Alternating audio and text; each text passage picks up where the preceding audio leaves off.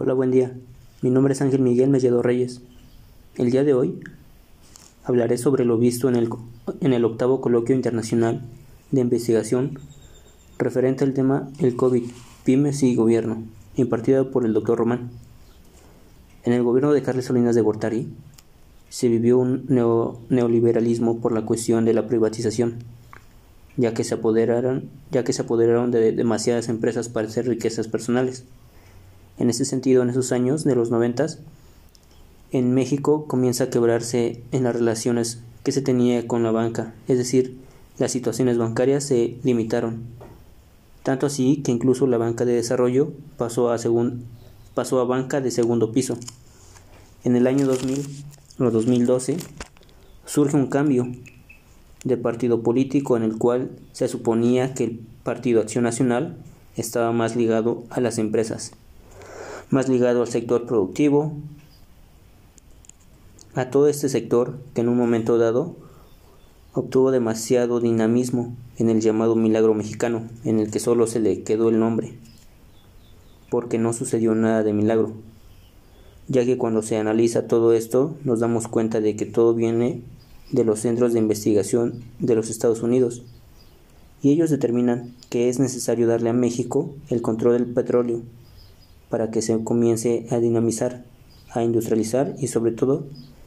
le conviene a los Estados Unidos tener un socio más industrializado, pero sobre todo más rico y no sumido en la pobreza. Dado esto, es necesario hablar de los falsos nacionalismos,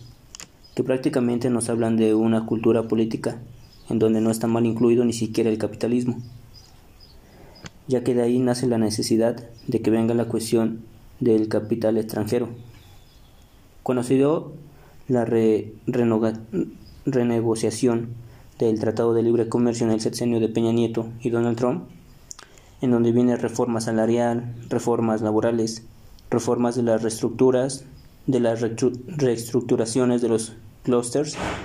las cuales se tenían en México. Esto nos lleva a los siguientes puntos, que México es uno de los países que tiene mejor mano de obra calificada, es uno de los países que tiene mayor consumo, es uno de los países que más trabaja, es uno de los países que menos vacaciones tiene, es uno de los países que menos prestaciones tiene y menos salario cobra.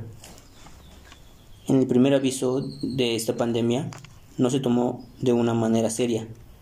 ya que el gobierno de México se tomó esta pandemia como un juego, ya que no se tomaron en serio las medidas de prevención para la propagación del COVID. Esto se dio porque los gobernantes hacían discursos de cierta manera tonta para decir que el COVID no era de temerse. Y al no tomarse en serio, esta pandemia nos costó el 18% del Producto Interno Bruto